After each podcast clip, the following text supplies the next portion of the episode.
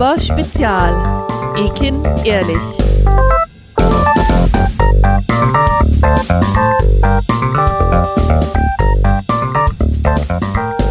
Hallo zusammen, schön, dass ihr wieder da seid zu unserer Sonderreihe Nur aber Spezial Ekin ehrlich. Auch heute übernimmt wieder statt der üblichen ModeratorInnen ein Mitglied unseres Kreisverbandes das Mikro. Es geht um das Thema Klimaschutz. Dazu darf ich an Tina Schwenk übergeben, Kreisrätin in Neu-Ulm und unsere Technikerin bei NuAber. Tina, schön, dass man dich auch mal hört und du hast direkt das Wort. Hallo Hanna, hallo Ekin und ja, das ist heute wirklich ungewohnt für mich die Situation vor dem Mikro, nicht dahinter. Deshalb freue ich mich umso mehr, Ekin, dass ich mit dir heute über die Klimakrise und die Klimapolitik reden darf. Hallo Tina, das ist echt so mega, dich nicht nur hinter diesen Technikschaltern zu sehen, sondern direkt am Mikrofon. Ich freue mich sehr drauf. Ich mich auch. Und ja, ich glaube tatsächlich, dass das Thema Klima das wichtigste Thema für die Bundestagswahl wird.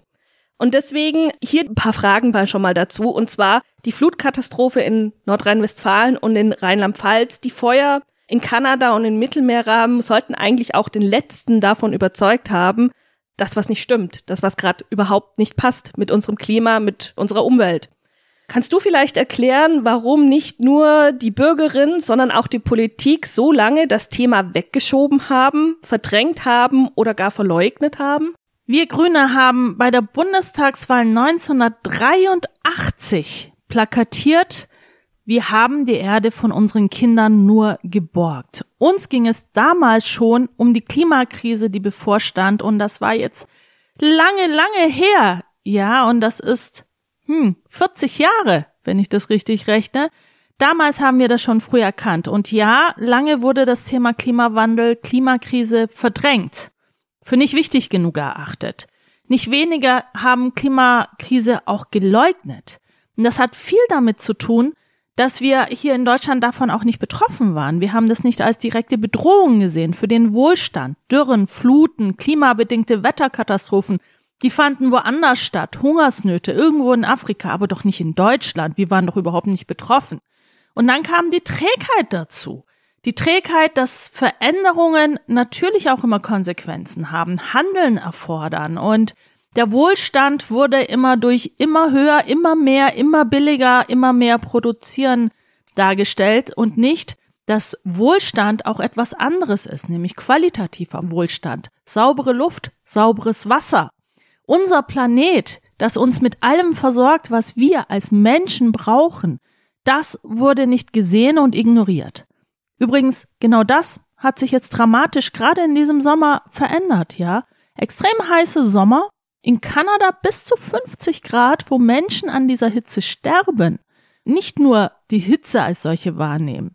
Viele Menschen haben gesundheitlich Probleme damit. Die Flutkatastrophe, wie wir sie jetzt in Nordrhein-Westfalen oder Rheinland-Pfalz erlebt haben. Menschen, die gesehen haben, ihr ganzes Hab und Gut, ihr Leben, ihre Wertbestände, aber ihre emotionalen, wichtigen Sachen wie Kinderfotoalben, an ihnen vorbeifließen, nicht mehr da sind. Ich habe mit einer Frau gesprochen, die gesagt hat, wissen Sie, ich habe kein einziges Babyfoto mehr von meinen Kindern. Vom Wert her sind Fotoalben nichts wert, aber emotional sind sie für diese Frau alles, woran sie sich festgeklammert hat, die jetzt zerstört sind. Wir merken, diese Klimakrise bedroht auch unsere Existenz. Und so mehr dramatischer ist es eigentlich, dass es immer noch viele Klimaleugner gibt. Einige sitzen im Deutschen Bundestag, die sagen, was die Wissenschaft da sagt, sei alles erfunden, bis hin zu solchen Plakaten, wo drauf steht, die Klimakrise sei doch nur von den Grünen erfunden. Nein, wir haben sie nicht erfunden. Das ist Realität. Das ist nicht nur Wissenschaft und Forschung, das uns darauf hinweist, sondern das, was wir tagtäglich leben. Und wenn wir wollen, dass das, was uns erhält, auch weiterhin existiert, müssen wir eine Wende einleiten.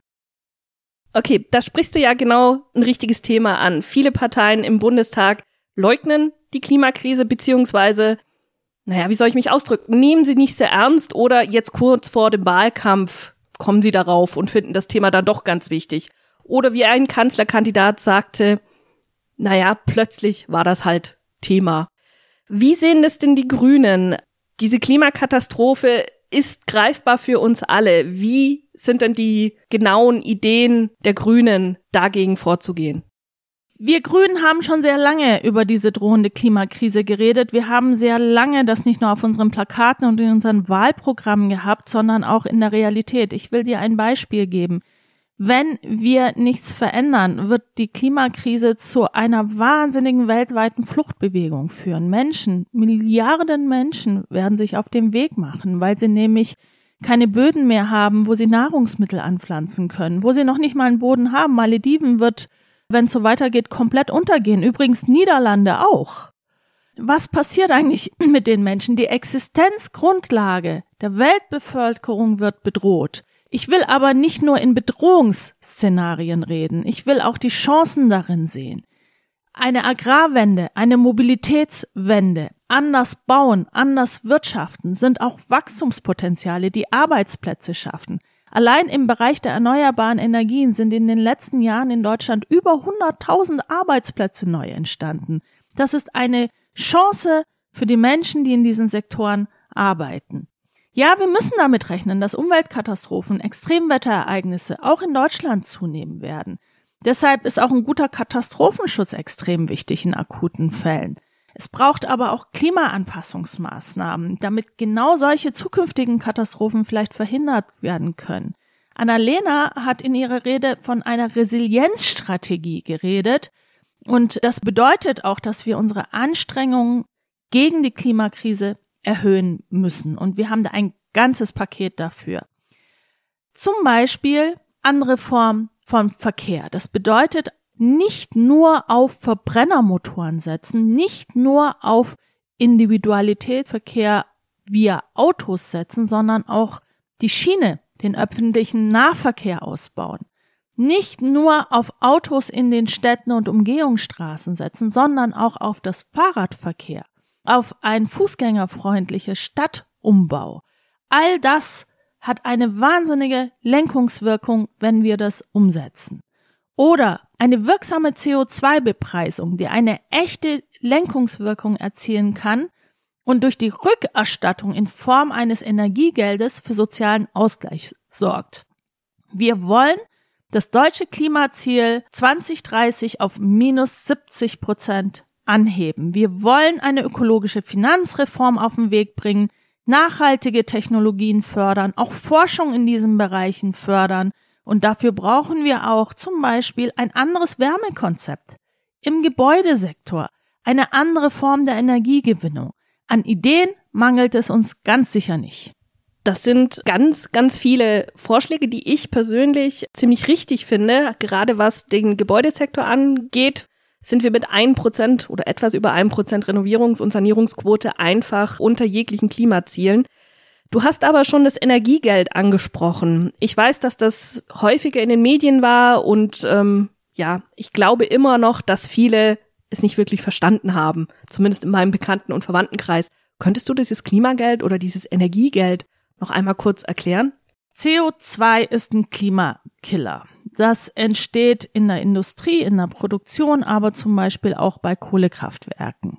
Wenn wir das reduzieren wollen, müssen wir auch die Anreize dafür setzen, dass es reduziert wird. Und das wird über die CO2-Bepreisung gemacht. Also je teurer eine Tonne CO2, desto attraktiver ist davon runterzukommen. Und es gibt inzwischen auch einzelne Industriezweige, auch im Bereich vom Hochenergiesektor, die darüber nachdenken, wie zum Beispiel die Ziegelhersteller. Wir wollen durch die Bepreisung genau diese klimaschädliche Komponente teurer machen damit attraktiv machen, in die Alternativen zu investieren, aber das Geld, was wir dadurch einnehmen, den Menschen in Form eines Energiegeldes zurückgeben. Das heißt zum Beispiel, wenn du mehr Fahrrad fährst, wenn du mehr ÖPNV fährst, hast du womöglich sogar einen Gewinn, weil du gar kein CO2 über einen Verbrennungsmotor oder übers Fliegen produzierst. Wenn du aber viel Auto fährst und viel fliegst, wirst du leider auch mehr bezahlen. Also je ökologischer, je umweltfreundlicher du dich verhältst, desto mehr Geld hast du dann auch in der Tasche. Und das ist die soziale Verträglichkeit, weil wir wissen, dass diejenigen, die auch in den höheren Einkommensgruppen sind, in der Mobilität auch mehr CO2 produzieren, dass diejenigen, die das nicht nutzen, öfters mal zu Fuß, ÖPNV oder mit dem Fahrrad unterwegs sind, das Geld dafür einsparen. Klingt fair. Also meiner Meinung nach zumindest klingt das ganz fair. Also du hast vorhin ja noch viele andere Ideen und Konzepte erwähnt, die die Grünen umsetzen möchten zum Thema Klima. Ich glaube persönlich, dass wir da auf einige Widerstände treffen werden, sowohl in der Politik als auch in der Bevölkerung. Kannst du mir sagen, wie du die Bürgerinnen da mitnehmen möchtest?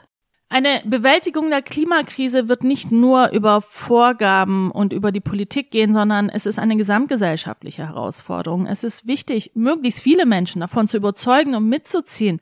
Der moralische Zeigefinger wird uns nicht weiterbringen, da hast du komplett recht. Das beginnt aber schon mit der Bewusstmachung, dass Klima- und Umweltschutz bereits im Kleinen beginnt und da auch nicht aufhört. Und das braucht auch Überzeugungsarbeit. Übrigens, wir werden auch um ordnungspolitische Maßnahmen nicht herumkommen. Also da bin ich auch ganz ehrlich, nicht nur weil unser Titel so heißt, sondern weil es auch dazugehört. Ich will es aber in ein paar Beispielen verdeutlichen und ich will sogar noch mal eins draufsetzen. Unsere Kinder erziehen uns Erwachsene auch ein Stück weit dazu. Die Fridays for Future Bewegung, die Kinder, die sich mit dem Thema beschäftigen, die kommen zurück, die setzen sich an unsere Tische und auch bei mir zu Hause. Ich werde gefragt, woher hast du eigentlich eingekauft, Mutter? Weißt du, was das für ein Fleisch ist? Oder warum müsst ihr überhaupt Fleisch essen? Es gibt immer mehr junge Menschen, die sich dafür entscheiden, sich vegetarisch oder vegan zu entscheiden, gerade auch aus Klimagründen. Wenn wir unsere Kinder im letzten, vorletzten Sommer gefragt haben, wo wollt ihr euren Urlaub machen, kam nicht, ich will irgendwie in die Ferne fliegen, sondern es kam das Wandern bei der Baggersee, Gerade weil viele junge Menschen sich auch mit der Mobilität beschäftigen und den Konsequenzen daraus. Jetzt kann ich natürlich sagen, naja, Fridays for Future, das ist nur ein Teil der Jugend. Der andere Teil der Jugend möchte doch lieber auf Mallorca feiern.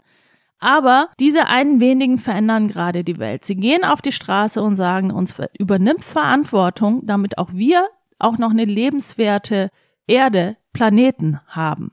Und diese Verantwortung müssen wir übernehmen und das fängt an, wie wir konsumieren, wie wir uns fortbewegen, was wir anziehen. Woher kommt eigentlich unsere Kleidung? Müssen wir immer mehr, immer billiger anschaffen und immer mehr Müll auch produzieren? All das sind Grundfragen des Lebens, des Konsumierens, die uns tagtäglich begegnen und verantwortlich agieren heißt manchmal auch sich selbst zu hinterfragen. Ja, das ist nicht einfach. Manchen Menschen macht es wirklich Angst weil das bedeutet auch Veränderung, das bedeutet Umdenken, das heißt vielleicht auch mal Verzicht, aber es heißt auch Zugewinn. Zugewinn an Gesundheit, an Lebensqualität, an sauberer Luft, sauberem Wasser und sauberem Planeten. Das heißt also, es soll für uns alle eine Mischung aus natürlich gesetzlichen Rahmenbedingungen, von eigener Verantwortung in gewisser Weise auch sein aber in so einer Weise, dass es nicht purer Verzicht für uns alle ist, sondern dass wir zusammen nach guten Möglichkeiten suchen, um diese Erde für unsere Kinder zu erhalten, um im grünen Slogan zu bleiben. Aber natürlich, Ordnungspolitik, ja, wird zu Einbußen und auch zu Verzicht führen. Aber Anreize werden uns neue Wege aufbereiten und neue Möglichkeiten schaffen. Und unser Wohlstand ist nicht nur von materiellen Gütern abhängig, sondern Wohlstand ist viel mehr als das. Wer sollte das besser wissen als wir alle, die gerade eineinhalb Jahre Pandemie hinter uns gebracht haben? Wohlstand heißt eben auch, Freunden begegnen zu können, atmen zu können, frei von Krankheiten zu sein. Wohlstand bedeutet auch Lebensqualität und auch das ist nicht nur an materielle Güter verbunden. Danke, Ekin, für deine Antworten und ich hoffe somit, dass die Grünen an der nächsten Bundesregierung ganz vorne mit beteiligt sind und diese wirklich guten Ideen umsetzen können. Vielen Dank, Tina. Ich arbeite aus Überzeugung daran. Vielen Dank euch beiden. Das war leider schon die letzte Folge unserer Sonderreihe, nur aber spezial Ekin ehrlich. Wir hoffen, sie hat euch gefallen und wir hören uns hier bald wieder. Bis dahin macht's gut. Thank you.